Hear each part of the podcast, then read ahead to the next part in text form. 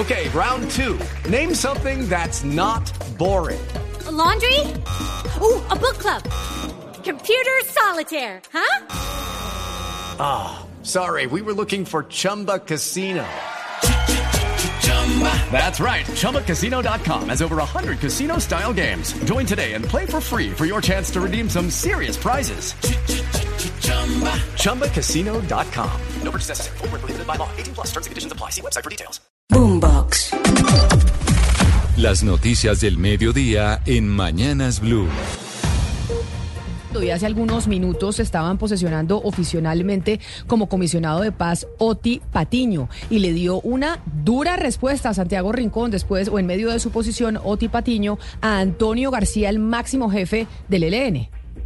Sí, señora Camila, muy buenas tardes. Para recordarle a los oyentes, el cabecilla del ELN, Antonio García, dijo esta mañana en su cuenta de X que según él esa guerrilla no hace secuestros, que hay diferentes acciones de privación de la libertad pero que son diferentes y que el ELN solo hace prisioneros y retenidos, lo cual por supuesto generó la indignación de diferentes sectores políticos y ya tiene respuesta del comisionado para la paz Otipatiño recién posesionado que le dice si se retiene una persona contra su voluntad para buscar fines económicos es un secuestrado y punto. El resto es semántica. Escuche usted a Otipatiño. Bueno, es una discusión que yo la trasladaría hacia ellos, es una discusión semántica, porque de todas maneras nosotros no nos vamos a meter en esa discusión. Una persona que es retenida contra su voluntad para obtener algún beneficio económico, pues es un secuestrado, punto. Ahí está entonces Otipatiño, dice que no van a entrar en la eh, discusión semántica que son secuestrados. Además, le dice al ELN que revele la lista y el número exacto de secuestrados que tiene, porque muchas familias de víctimas de secuestro pues no saben con certeza si, si están en manos del ELN. Y también Camila le cerró la puerta a que la comunidad internacional, como también lo pidió Antonio García, pueda financiar a esa guerrilla mientras mantengan las armas. Muchas gracias, eh, Santiago. Pues otro tonel del comisionado, el nuevo comisionado Otto Patiño respondiéndole al ELN. Y cambiamos de tema porque el ministro de Salud, Guillermo Alfonso Jaramillo, sigue generando polémica. Insiste en que las UCI que se dispusieron en el desarrollo de la pandemia se dieron, según el ministro, por negocio. Oscar Torres, muy buenas tardes. Buenas tardes, eh, Slobodan. Aquí en los micrófonos de Blue Radio, en las semanas anteriores hemos venido hablando de las polémicas que eh, viene suscitando el ministro de Salud, Guillermo Alfonso Jaramillo, por su posición por la pandemia. Hablábamos con él o de él, eh, justamente por cuenta de su posición de las vacunas, que asegura que fueron el experimento más grande en el mundo y que también él finalmente aclaró su posición. Pues esta vez habló esta vez de la camas UCI, de las UCI que se dispusieron en la pandemia y dice el ministro en esta ocasión, pues que esto fue todo un negocio y que se ponía una, una cama solamente por negocio y no porque se necesitara para los usuarios. Eso fue lo que dijo el ministro en el Senado de la República. No hubo frecuencias, bajaron en un 18% y muchos se los pagaron. Les pagaban por cama abierta en cuidados intensivos. Entonces todo el mundo se puso a hacer cuidados intensivos. Triplicaron las camas de cuidado intensivo porque fue un negocio. Era para salvar la gente, pero el negocio estaba ahí oculto. Porque así no estuviera llena la cama, le pagaban. Ningún país del mundo tuvo que ampliar las unidades de cuidado intensivo como la ampliamos aquí. Ninguno pusimos unidades de cuidado intensivo en sitios en donde yo nunca me hubiera dejado entubar.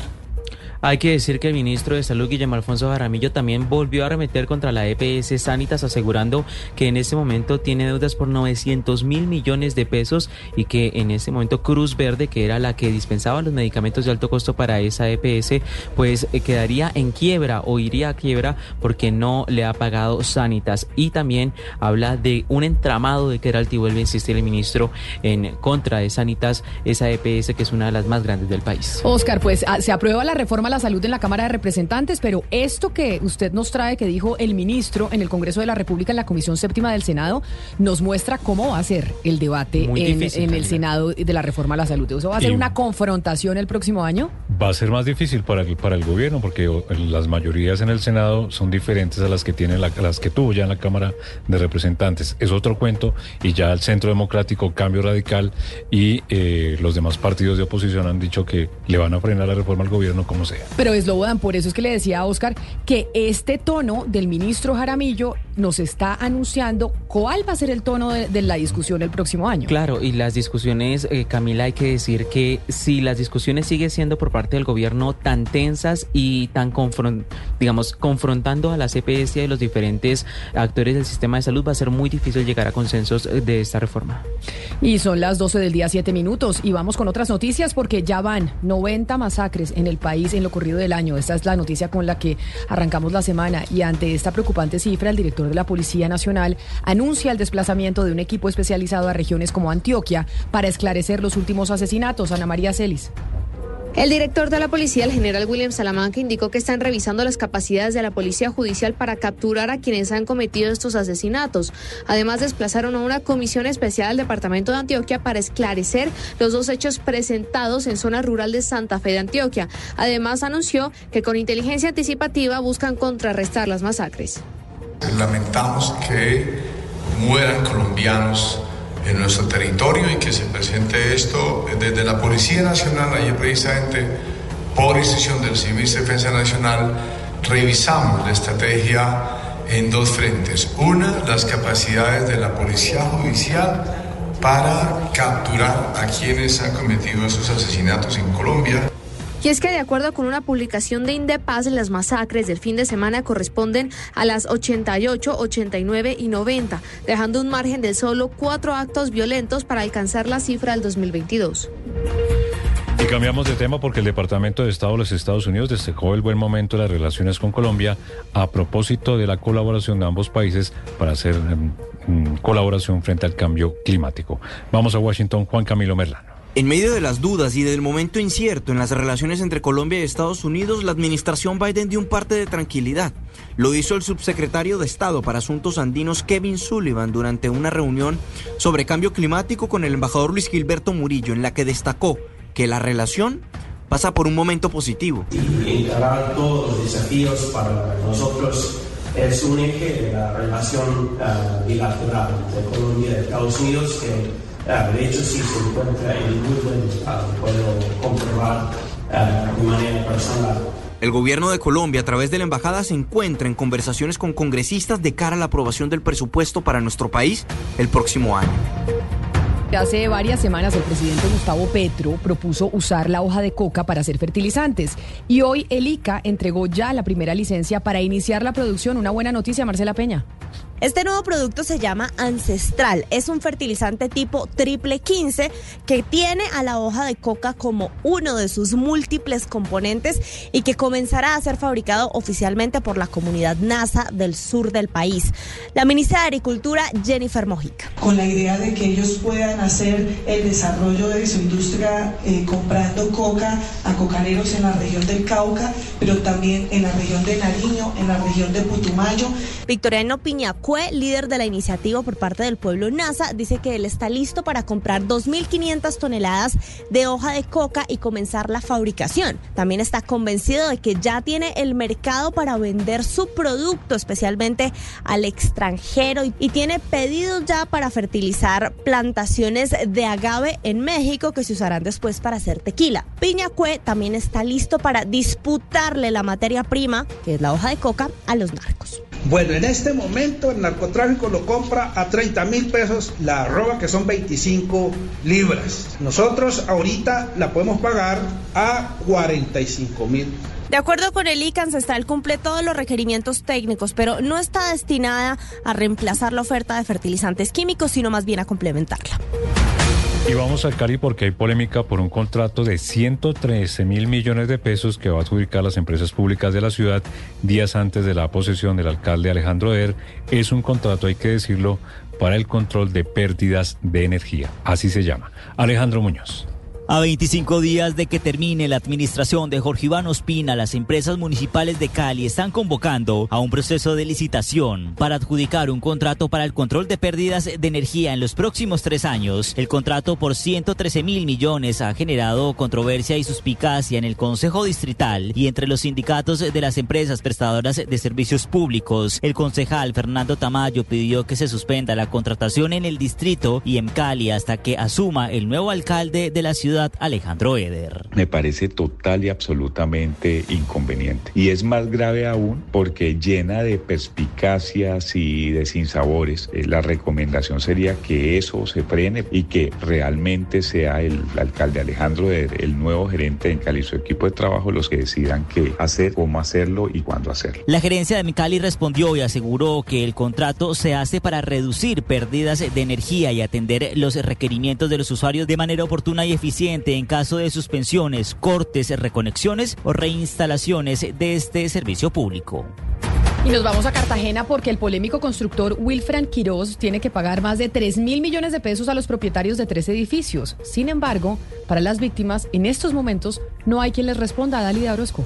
Seis años después de que en Cartagena se conociera uno de los escándalos en materia de construcciones ilegales más grandes de los últimos tiempos y que dejó como saldo trágico 21 obreros muertos del edificio Portales de Blas de Leso, un juez ordenó indemnizar a 18 familias víctimas del denominado Clan Quirós. Se trata de propietarios de apartamentos de tres edificios que evidencian, de acuerdo a estudios patológicos, malas prácticas de ingeniería y deficiencias en el diseño estructural. Las víctimas deberán recibir 3 mil millones de pesos por daños materiales y 100 salarios mínimos por daños morales. Embargo, aseguran que después de tanto tiempo ese fallo es una especie de saludo a la bandera. Joneida Viloria, apoderada de las víctimas y propietaria de apartamentos. Si actualmente no sabemos paradero de Wilfran Quiroz, no sabemos cuáles son sus bienes y los pocos que creo debió tener en su momento cuando sucedió todo este fueron incautados. Entonces tú dices, ajá, listo, tengo una sentencia. Bien, me declararon el derecho, perfecto. ¿Y quién me paga? ¿Quién paga ahora? De acuerdo a las autoridades, son más de 16 edificios que fueron construidos de manera irregular por Wilfran Quiroz y su familia.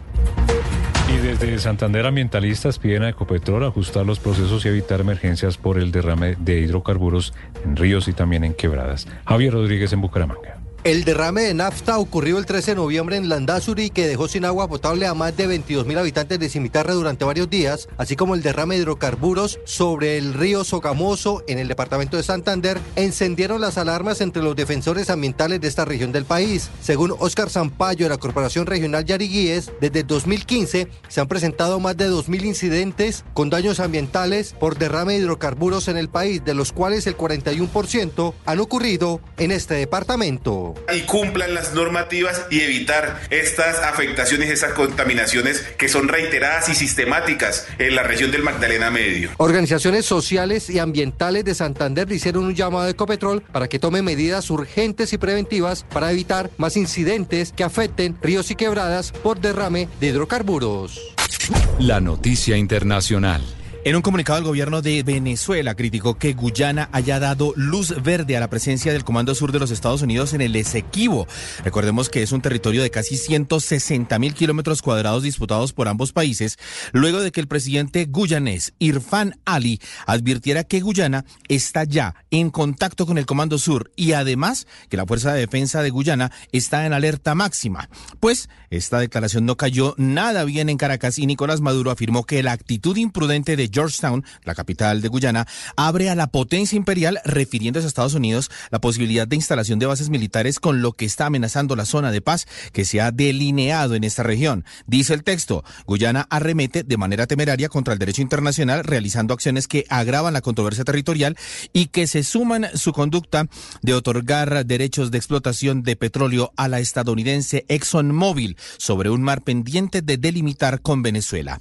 Ante la decisión unilateral de Venezuela, el gobierno de Guyana pidió una reunión de emergencia del Consejo de Seguridad de las Naciones Unidas. Y precisamente hace minutos habló el fiscal general de Venezuela, Tarek William Saab, quien anunció que se emitieron órdenes de captura contra tres miembros del equipo de la líder opositora María Corina Machado, así como contra los dirigentes opositores John Goicoechea, Juan Guaidó, Julio Borges, David Smolansky, Carlos Vecchio, Lester Toledo y Leopoldo López, por la presunta vinculación y financiación con una organización que estaría financiada con fondos oscuros vinculados a la petrolera ExxonMobil y a Estados Unidos. Anunció que se les imputarán los delitos de traición a la patria, conspiración, legitimación de capitales y asociación para delinquir. La noticia deportiva. La noticia deportiva llega desde la sede de la Federación Colombiana de Fútbol en Bogotá, que informó que el jugador Roger Martínez se unió en la mañana de este miércoles a la concentración de la selección. El delantero recibió el aval de su equipo Racing de Argentina para unirse al combinado nacional y de esta manera sumarse al grupo inicial de 20 jugadores convocados por el director técnico Néstor Lorenzo. A lo largo de 25 partidos defendiendo la camiseta de la selección, el tanque ha logrado reportarse en tres ocasiones con gol, el más recordado en la Copa América de 2019 frente a Argentina y en dos oportunidades con asistencia. Recordemos que la selección Colombia enfrentará a Venezuela el próximo domingo 10 de diciembre a las 6 de la tarde y hará lo propio con México el próximo sábado 16 a las 7 de la noche. Las principales tendencias en redes sociales.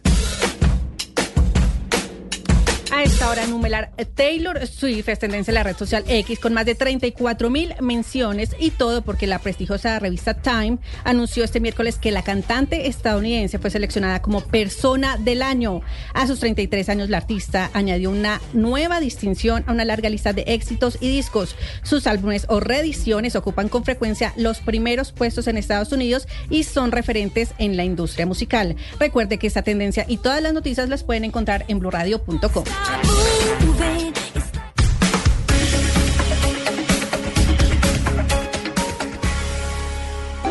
Boombox. With Lucky Land slots, you can get lucky just about anywhere. Dearly beloved, we are gathered here today to. Has anyone seen the bride and groom? Sorry, sorry, we're here. We were getting lucky in the limo and we lost track of time. No, Lucky Land Casino, with cash prizes that add up quicker than a guest registry. In that case, I pronounce you lucky. Play for free at LuckyLandSlots.com. Daily bonuses are waiting. No purchase necessary. Void where prohibited by law. 18 plus. Terms and conditions apply. See website for details.